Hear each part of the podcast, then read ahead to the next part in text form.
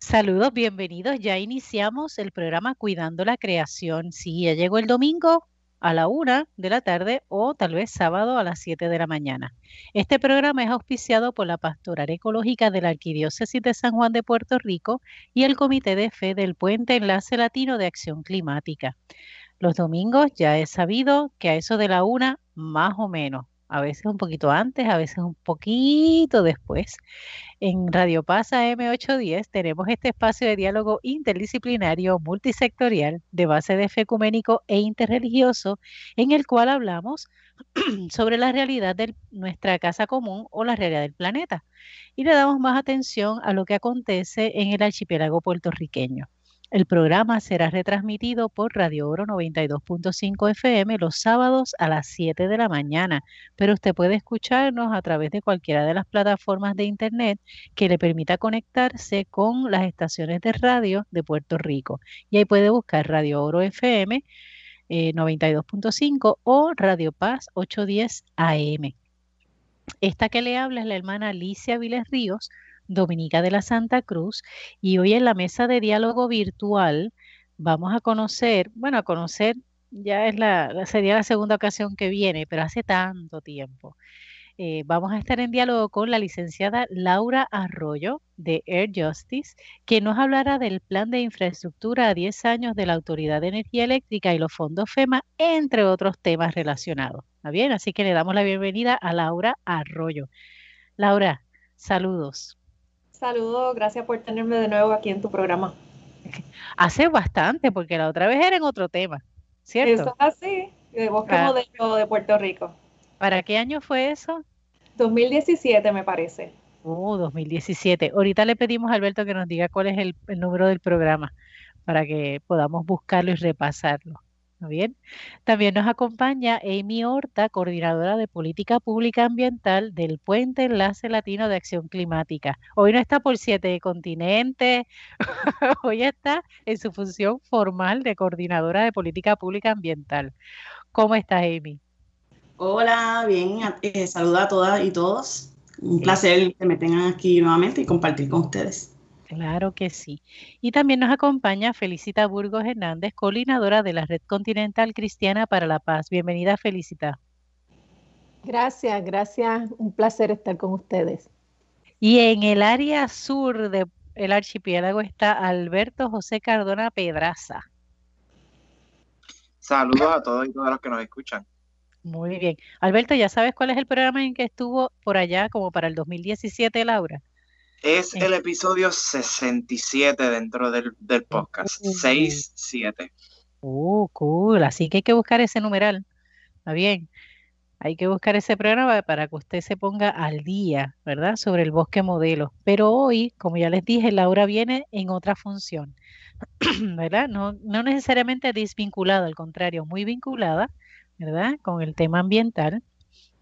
Y en esta ocasión eh, nos viene a hablar sobre este plan de infraestructura a 10 años que tiene la Autoridad de Energía Eléctrica. Pero antes, Laura, eh, quisiera que nos expliques eh, esto de Air Justice, porque creo que no lo hemos hablado del todo en el programa, o al menos no lo hemos hablado con mucha frecuencia en el programa, y sería oportuno que nos puedas poner en contexto, ¿verdad?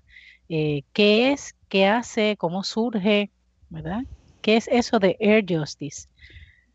Claro que sí. Earth Justice es una organización sin fines de lucro eh, de derecho ambiental. Es eh, como un tipo de, bufete ambiental. Tiene alrededor de 15 oficinas en Estados Unidos, más de 500 empleadas y empleados. Trabajamos todo tipo de tema ambiental.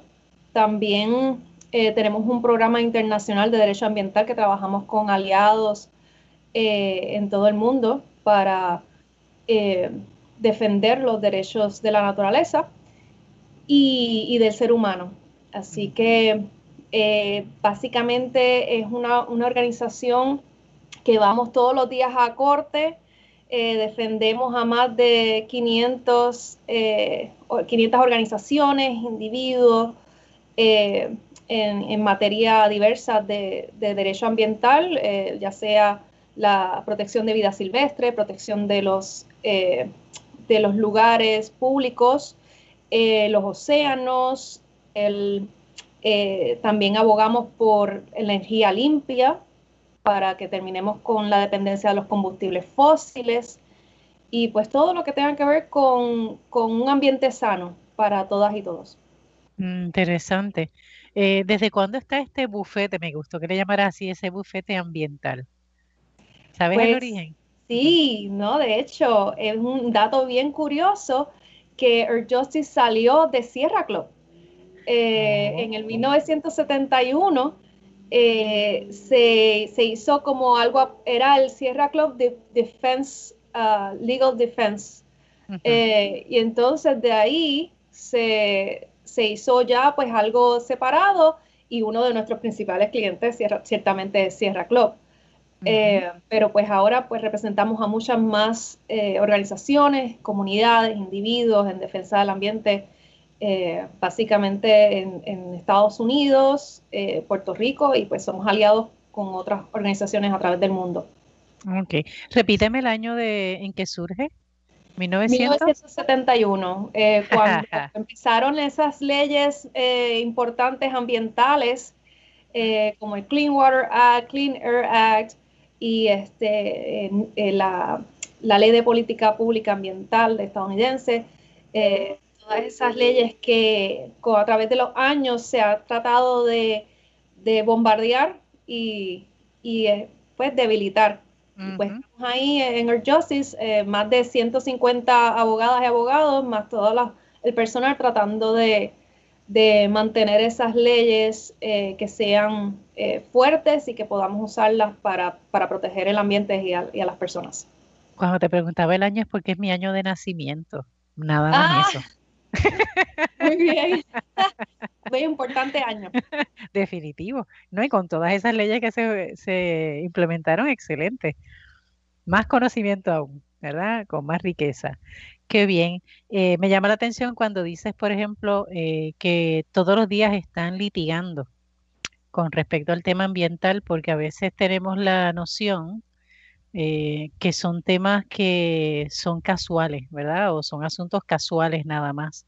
En Puerto Rico en los últimos 20 años es que básicamente el tema ambiental es que ha tomado renombre, ¿verdad? Pero antes de hace 25 o 30 años atrás uno miraba en los periódicos y que se mencionara algo ambiental era raro, ¿verdad? Era como eh, tal vez en el último, en las últimas páginas antes de los deportes, ¿verdad? Aparecía algo ambiental. Eh, con problemática ambiental. Ahora no, ahora son temas, ¿verdad?, que están, que están en boga y, son temas eh, que uno lo habla sobre, incluso sobremesa, ¿verdad? Tema de sobremesa en, algunas, en algunos grupos o personas.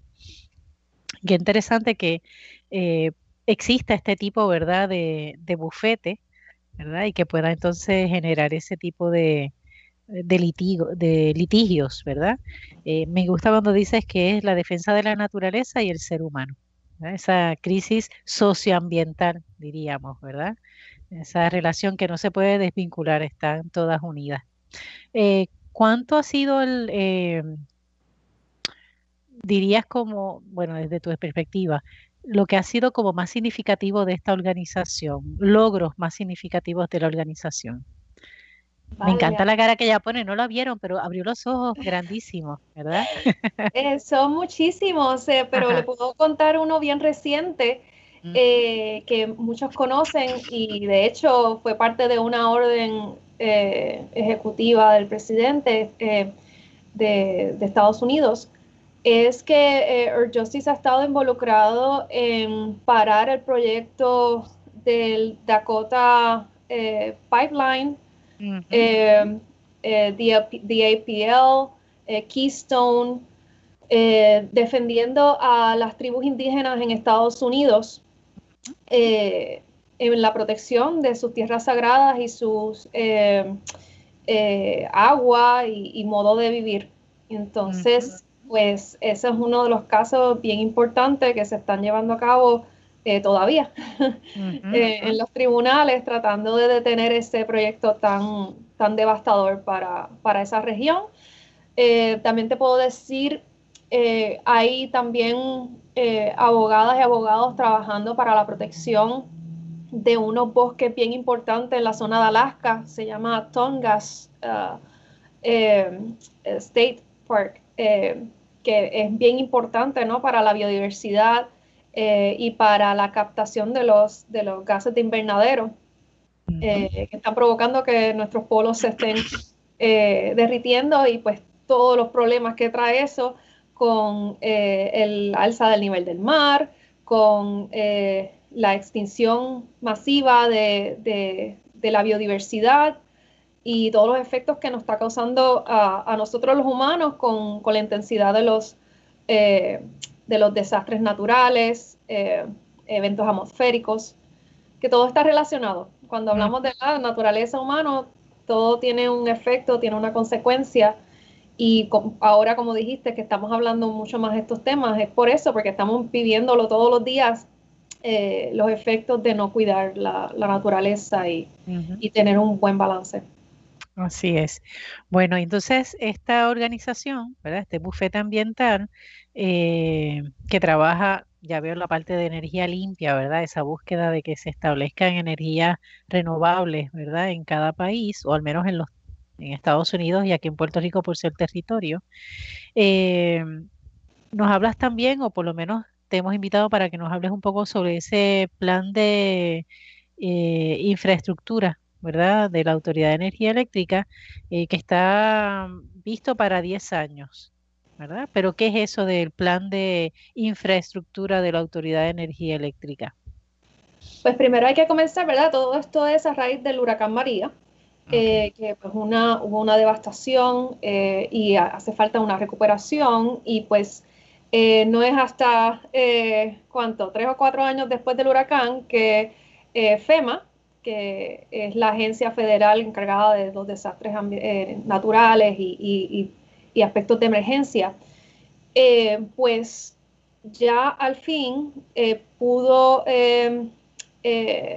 ¿verdad? No, desembolsar, pero ya pues, está disponible el dinero eh, que se asignó a nivel federal en, la, en el Congreso para Puerto Rico. Estamos hablando de alrededor de 10, billones de dólares para Puerto Rico. Es la cantidad más grande otorgada a nivel de la nación norteamericana. Eh, ¿Y por qué esto es importante? Porque estamos en una encrucijada. Con este dinero pudiera el país muy bien encaminarse directamente a energía renovable. Y lo que sucede es que cuando la Autoridad de Energía Eléctrica, que es encargada ¿verdad? del sistema eléctrico del país, eh, va a solicitar los fondos, se basa en, en un sistema que ellos llaman la transición a energía renovable, que es, no es otra cosa que convertir los, eh, las centrales que actualmente existen eh, con diésel y petróleo a convertirlo a gas natural.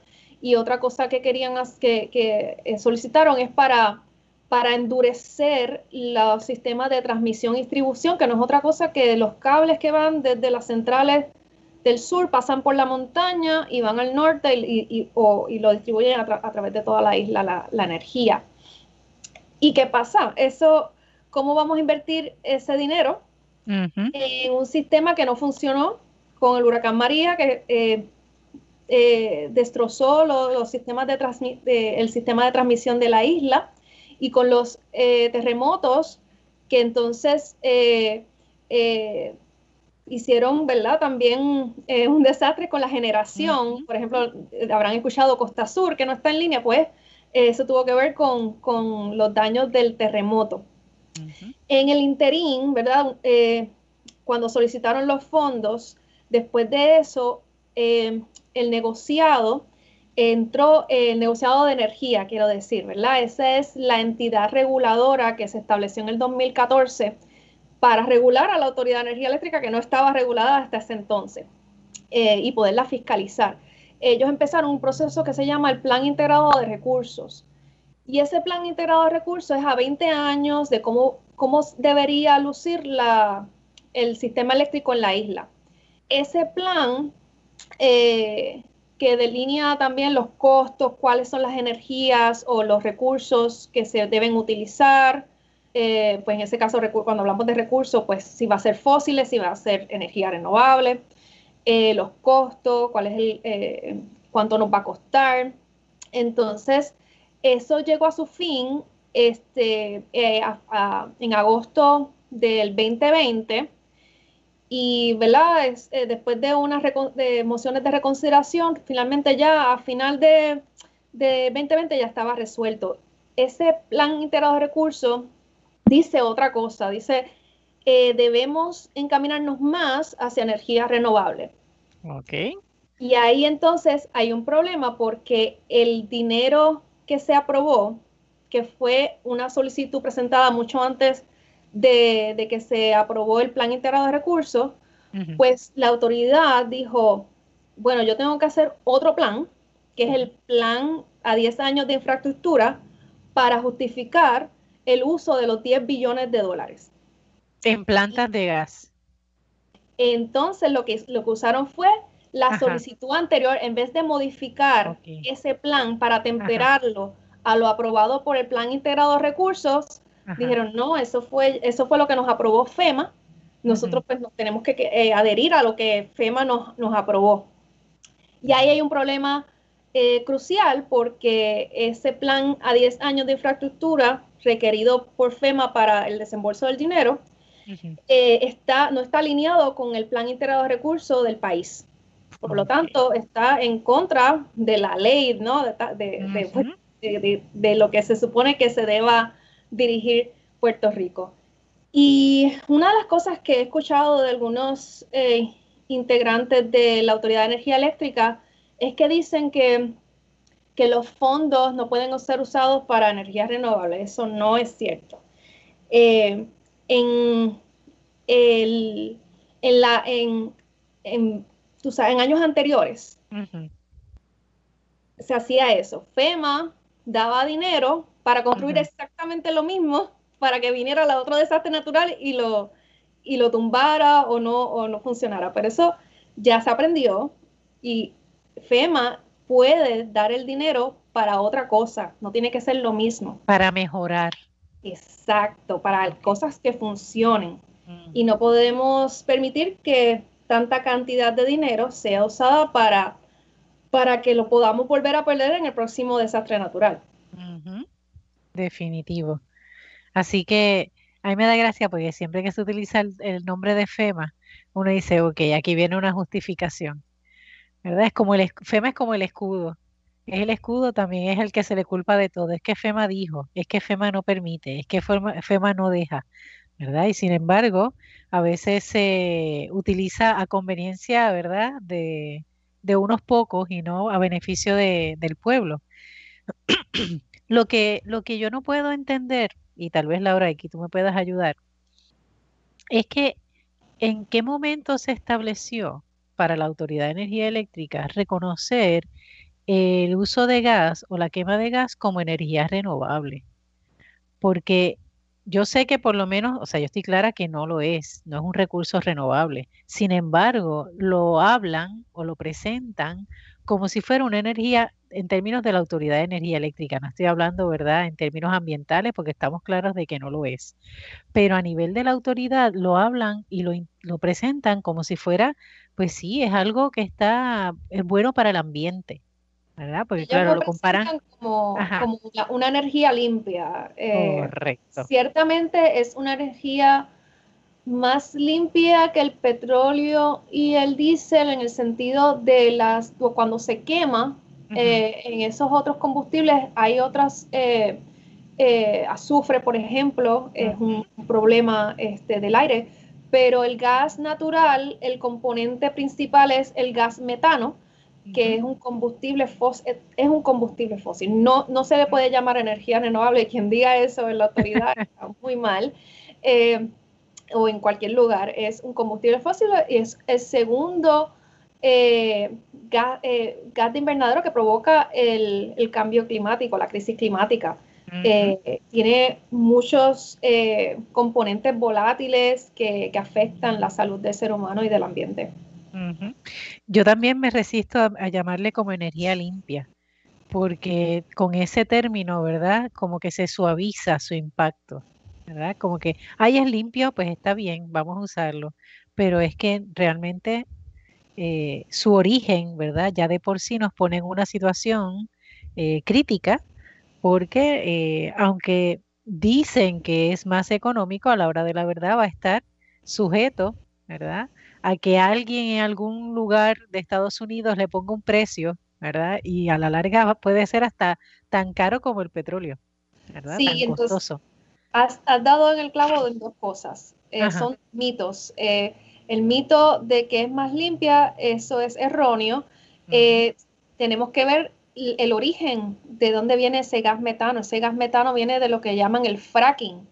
Eso es, es eso? una actividad, el, el, fracking es una actividad como eh, eh, ir hacia la corteza terrestre y hacer un, un tipo de excavación bien violento ¿no? a, a, nuestra tierra para sacar ese gas eh, que está bien abajo en la corteza terrestre y luego de sacar ese gas eh, que provoca eh, muchos desastres naturales en, en el agua, en, uh -huh. en, la, eh, en el aire, eh, en los sistemas ecológicos de, del área. Luego de eso, ese, ese gas metano tiene que ser compactado para ser transportado y se le, se le llama el gas eh, natural licuado, ¿no? Se le uh -huh. llama. Y tiene que estar en unas condiciones súper frías para ser transportada. Y este, si ese eh, gas llega a tener contacto con algún tipo de eh, sustancia flamable, uh -huh. es un desastre. Eh, puede ocurrir una explosión a más de una milla y olvídate de lo que, lo que haya en esa milla. Uh -huh. Bien peligroso, más todos los efectos ambientales y, y de salud que, que, provocaría una explosión.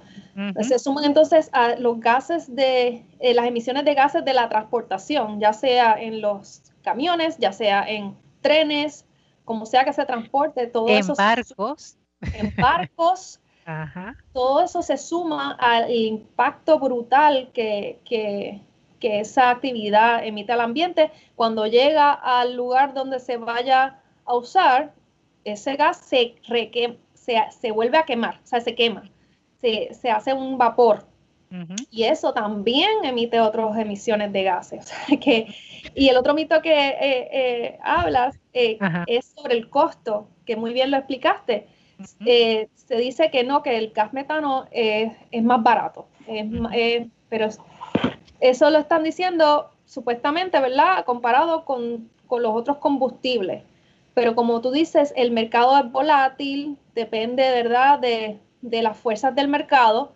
Y si bien puede estar ahora a menor precio, en un futuro próximo puede estar de mucho mayor precio. Y pues aquí lo que estamos hablando, mira, ¿no? La alternativa real, la alternativa más eh, eh, barata es la energía renovable, específicamente en, cercano al lugar de consumo, que evite esos sistemas eh, terribles de transmisión y distribución que no nos funcionan en la isla. Definitivo. Alberto, ¿tú querías comentar algo? Sí, que es, es interesante, dos cositas. Una de ellas es que es interesante al nosotros ya ver la explicación que dio la compañera sobre pues ese proceso de extracción y distribución del, del material. Es el mismo perro con otro collar. Correcto. O sea, el, cuando hablamos del, del, petróleo o del carbón, que es otro de los productos que utilizamos aquí, hay un proceso de extracción violento que inclusive se, se denigra lo que son el, lo, los factores de las personas que son los, los que extraen esto, pasan muchas veces abusos laborales, al igual que hay gente alrededor de estas, estas áreas de extracción que se afectan. Mm. Yo he visto documentales de fracking donde personas de pueblos cercanos no pueden, no pueden utilizar las llaves de, de agua porque ellos pueden, prenden una mecha y el agua sale en fuego por ese mismo, uh -huh. por, porque se cuela de ese fracking y de ese petróleo dentro del, de, su, de sus sistemas de agua. Uh -huh. La distribución y todo este proceso que pasamos es lo mismo que lo que estamos pasando. O sea, no estamos, tam, no estamos cambiando en nada, lo que estamos es literalmente cambiándole de nombre al producto, pero el mismo proceso, los mismos efectos, todo es igual. Lo otro que quería mencionar es que estamos hablando de un sistema que se tiene que extraer y viene de afuera.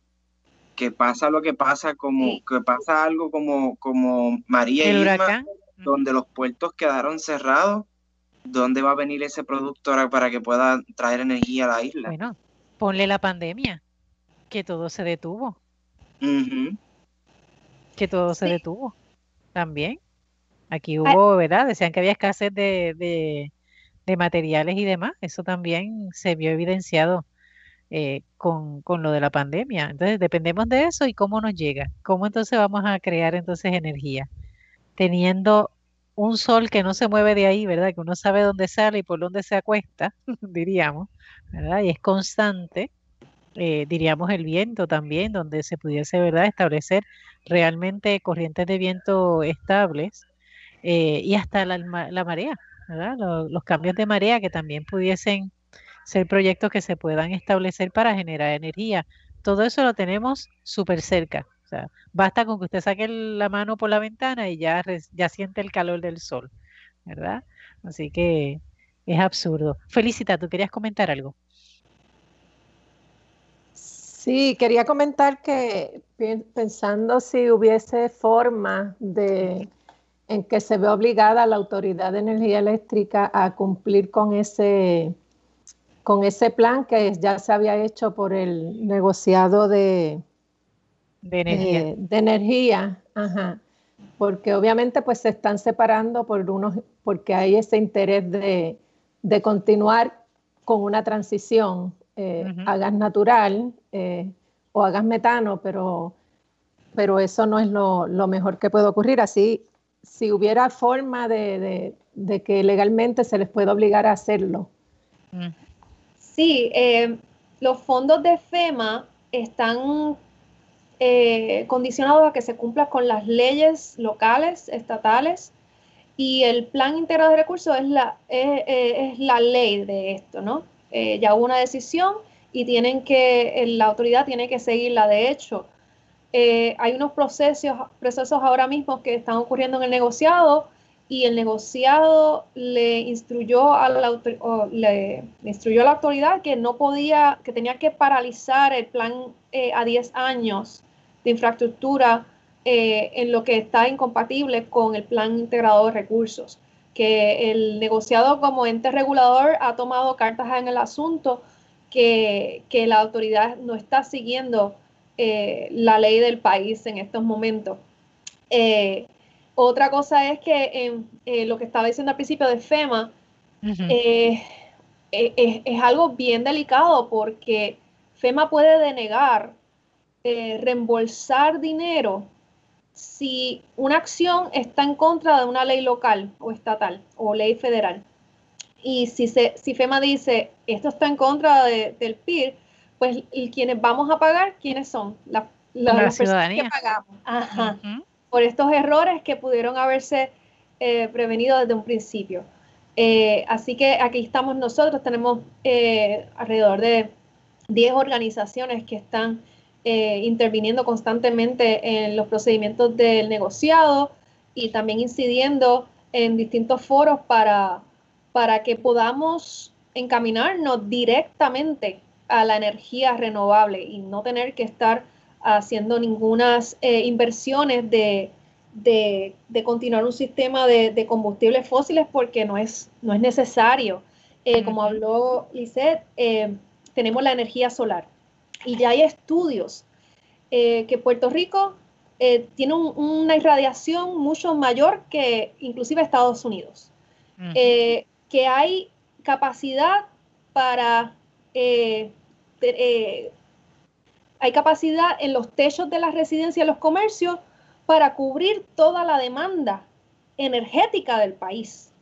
No hace falta ninguna de las centrales, no hace falta inclusive lo que llaman las fincas solares en, terrenos agrícolas, no hace falta eso, con solamente establecer un sistema que, que la autoridad tenga la voluntad de hacer una inversión con ese dinero federal para comprar placas solares, para que entonces los empleados y empleadas de la Autoridad de Energía Eléctrica que están capacitados y capacitadas para instalar y dar mantenimiento a esos equipos porque han cogido ya entrenamiento, puedan hacer esas instalaciones en los hogares y residencias empezando por las personas más vulnerables que no tienen la capacidad económica para tener estos equipos solares y al menos tengan eh, los megawatts necesarios para enfrentar un, desastre natural y no ocurran las 3.000 eh, pérdidas de vida como ocurrió en María.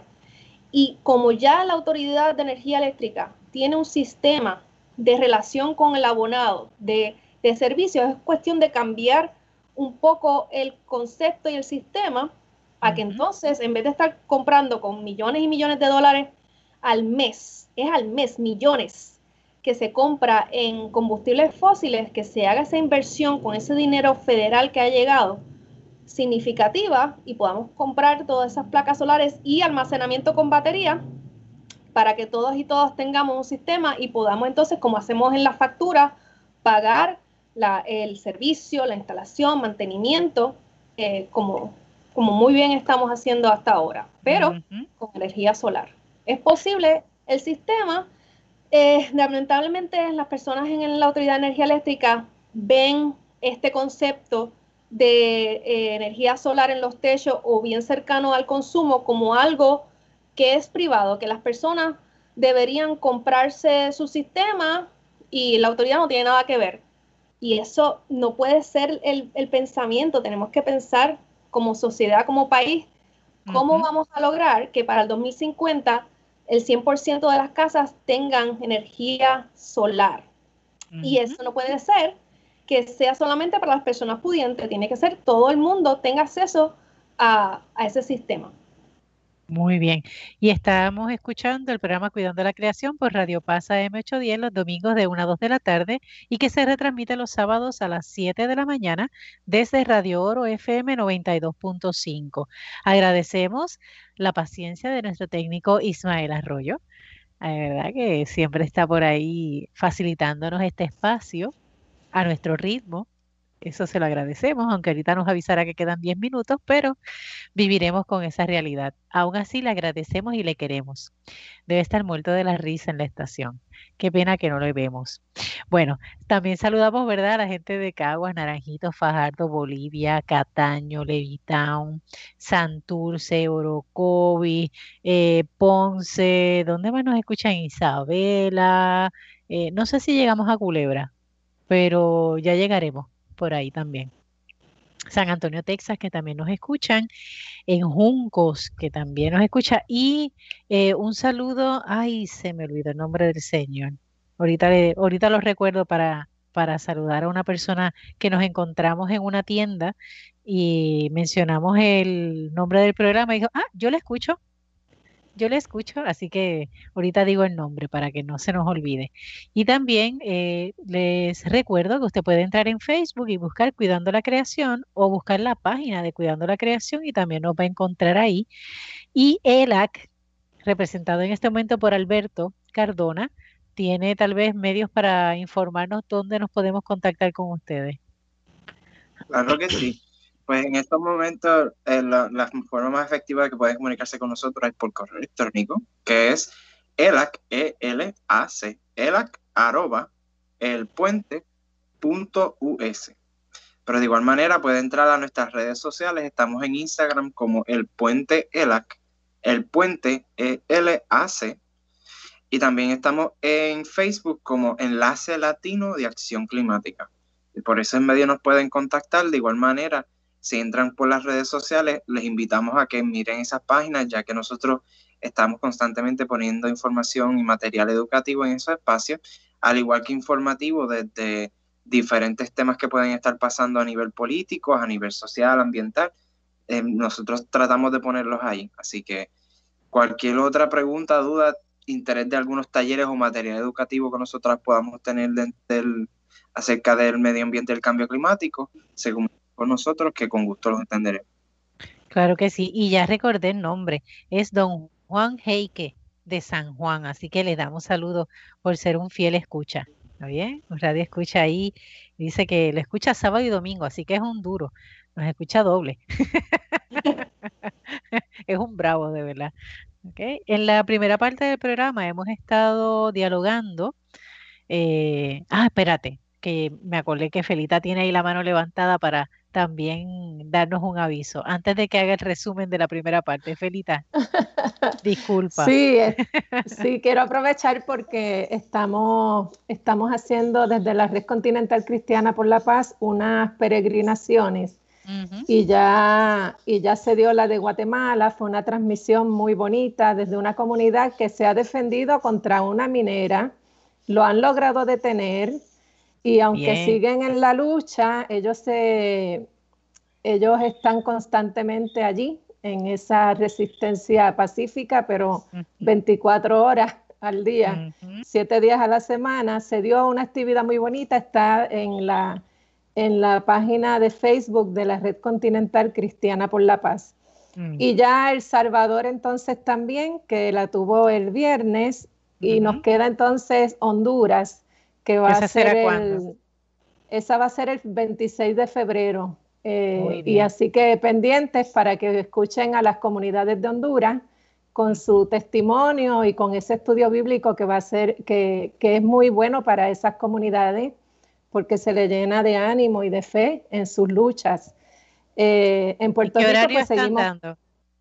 ¿En qué horario? de Honduras va, el de Honduras va a ser a las 8. Todos han sido en distintos horarios porque se han acomodado a las necesidades de, la, de las personas que están allí y, de, y, de los organizadores, porque cada país organiza en su, en su tiempo.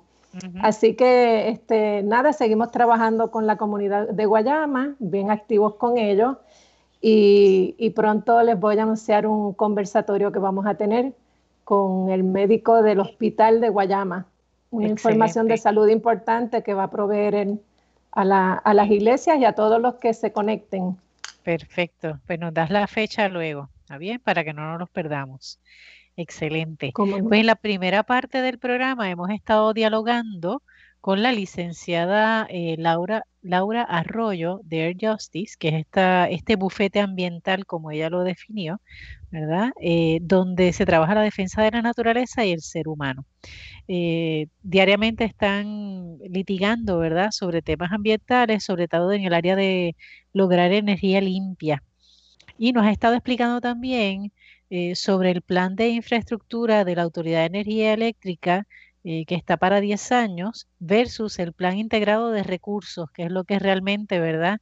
Eh, tenemos que anhelar a llegar a que se establezca, porque en ese plan eh, se establece que para el 2050 se supone que nosotros estemos moviéndonos con energía renovable y no se tenga que hacer esa transición, ¿verdad?, de uso de quema de gas metano, que no es ni energía limpia, ni mucho menos energía renovable, para poder este, hacer ese, ese alcance, ¿verdad?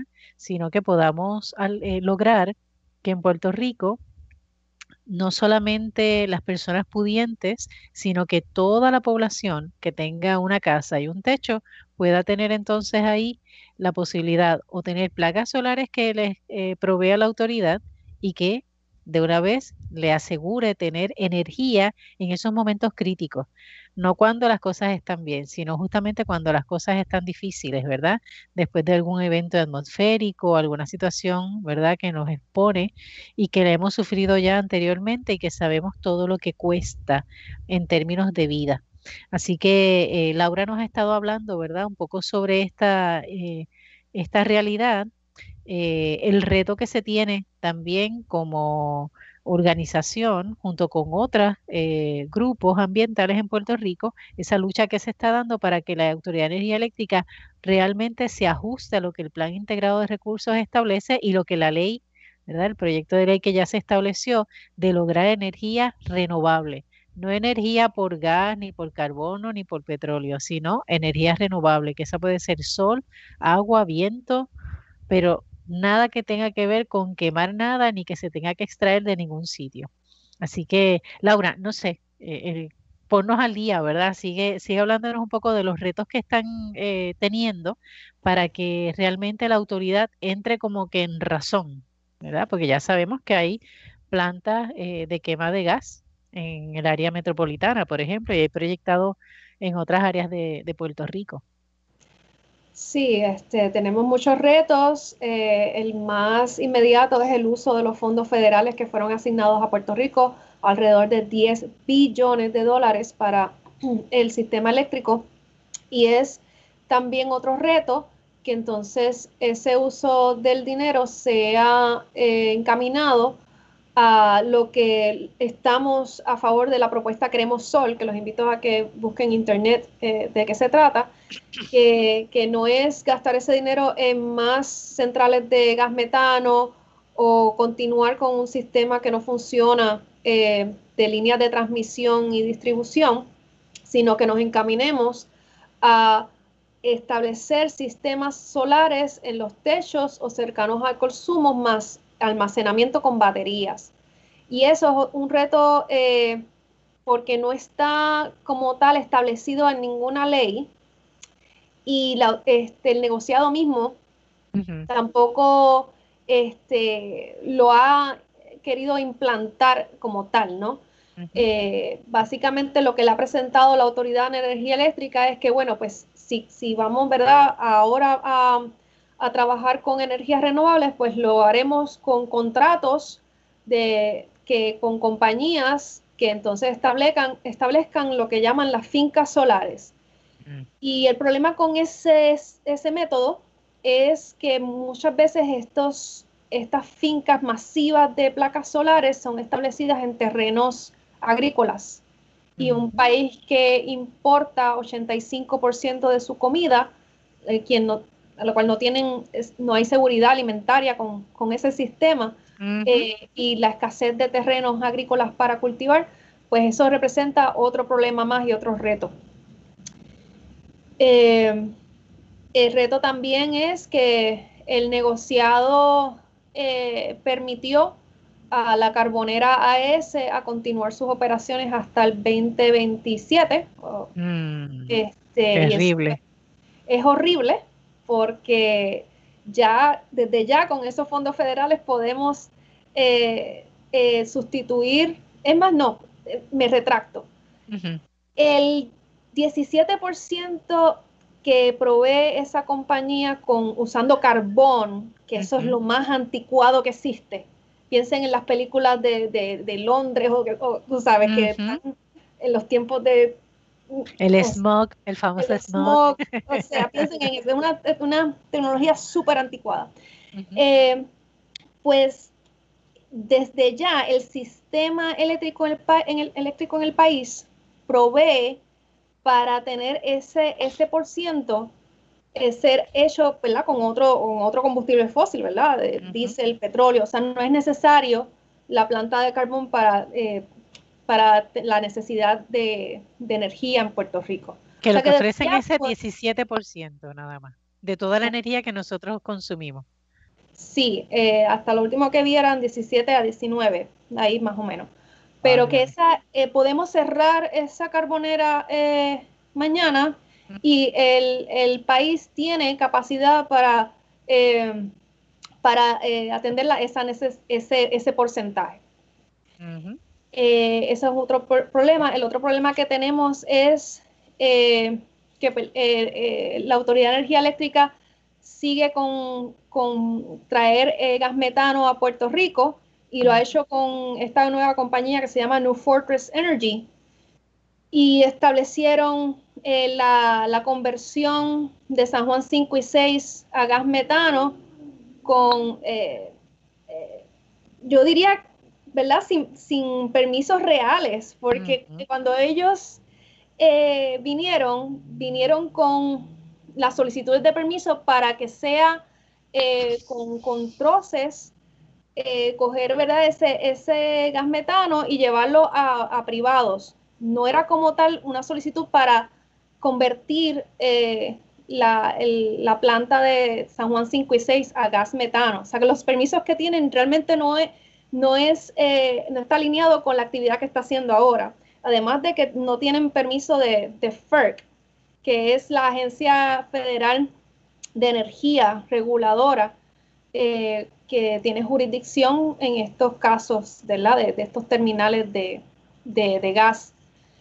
Eh, así que tenemos todos esos retos, son muchos, eh, y esperemos, ¿verdad?, que la ciudadanía se una a, la conversación, que haya esta conversación de y exigencia a nuestro gobierno de que queremos energía renovable ahora, no mañana, no este esperar a una transición, es ahora ante la crisis climática, climática que estamos viviendo. Pues yo creo que tocaría en lo que estás hablando, Laura, que pudiéramos eh, darle el espacio a Amy, porque en programas anteriores hemos hablado, eh, en enero fue, ¿verdad, Amy? Que estuvimos hablando sobre el tema de New Fortress y demás. a principios de enero. de, bueno, principios de enero. Así que eh, creo que es el momento para que nos des un, una actualización, ¿verdad? De qué está ocurriendo eh, cuáles son las herramientas que tenemos como ciudadanía, ¿verdad? Para poder apoyar este tipo de, causas, porque no es un asunto meramente de que es bonito, no es que nos jugamos la vida, ¿verdad? Es, un poco aportar para nuestra calidad de vida, para nuestra subsistencia también, ¿verdad? O sea, dependemos de la energía, lo hemos comprobado constantemente, ¿verdad? No solamente del agua, sino de la energía eléctrica, para la salud, para la calidad de vida, para poder funcionar, comunicarnos incluso, ¿verdad? Así que, eh, ¿qué es lo que hay? Facilitar también, claro que sí. Así que, bueno, Amy, cuéntanos, ¿qué hay nuevo? Mira, quería añadir, ¿verdad? Esto que estaba diciendo Laura, eh, y ahora con el tema que les voy a hablar sobre la, planta de gas metano eh, New Fortress, que está en, San Juan, en la bahía de San Juan. Eh, cualquier planta que se establezca, ya sea de carbón, gas natural, algún residual de petróleo, cualquier planta que se establezca ahora en el 2021 va a tener una vida de al menos 20 años. Así, si nosotros así que si nosotros estamos hablando de llegar a unas metas de energía renovable, pero a la misma vez estamos hablando de establecer unas plantas nuevas, no importa de qué combustible fósil, realmente nosotros no vamos a llegar a, a esas metas de energía renovable, porque es que esas plantas no, no se trabajan para que dentro de un año o cinco años ya dejen de existir. Entonces, es bien importante que por esto no se establezcan nuevas plantas de, ningún tipo de, de, combustible fósil. Y era lo mismo que estaba diciendo Laura, que entonces si vienen esos fondos para la Autoridad de Energía Eléctrica, pues se puedan utilizar para establecer energía renovable, especialmente este, solar en techos. Entonces, ¿qué es lo que nosotros estamos, las diferentes organizaciones, estamos trabajando? Eh, ya habíamos hablado anteriormente, creo que fue con, Pedro Sade, que se estaba trabajando el... Hay una resolución de la Cámara, que es la 170, y esa resolución ordena a la Comisión de Recursos Naturales, Asuntos Ambientales y Reciclaje de la Cámara a realizar una investigación sobre todos los aspectos de ese proyecto de New Fortress. Eh, que se estableció más o menos en el, en el 2019. Y tiene que ver todo lo que eh, todo sobre la construcción, todo sobre la operación de ese terminal, la, la importación de gas natural y, y, el procesamiento, ¿verdad? Le decimos gas natural eh, o gas metano. ¿Qué pasó? Tenemos buenas noticias. Esto hay que estas noticias, hay que celebrarlas. claro que sí. Que son, son, pequeñas, siempre hay que celebrarlas. Esa resolución fue aprobada en la Comisión de Asuntos Internos y ahora, hace como semana y media, si no me equivoco, está eh, dentro de, la, de esta Comisión de Recursos Naturales, Asuntos Ambientales y Reciclaje, que tiene un nombre bien, bien grande. Eh, ¿Qué esto significa? Pues mira, significa que ahora la comisión tiene 90 días para realizar una investigación sobre todo esto que, hemos hablado, la operación, construcción y, el procesamiento de gas natural. Ahora bien, eh, ¿Cuál es el llamado que nosotros como organizaciones y como, como ciudadanos y ciudadanas hacemos? Es que ahora hay que pedir al, presidente de la comisión, que se llama Edgardo Feliciano, a que se haga un, proceso de vistas públicas durante estos 90 días. Es importante que nosotros como, como ciudadanos tengamos esa participación ciudadana, que podamos hablar eh, hablar no solamente sobre nuestras preocupaciones, pero proveer información valiosa de expertos, eh, eh, expertos en el tema de gas natural, no solamente desde la parte química, pero también la parte de política pública, todo esto que está hablando Laura sobre los fondos que se están dando. Así que se abre, y se me olvidó mencionar algo, la forma en que se dio el contrato, que también hay otra organización aliada, Cambio y AIFA, que ellos hicieron toda una investigación sobre cómo se dio el contrato de, de New Fortress con la Autoridad de Energía Eléctrica, que se hizo a puerta cerrada, como muchos de los contratos y procesos que se hacen en el gobierno.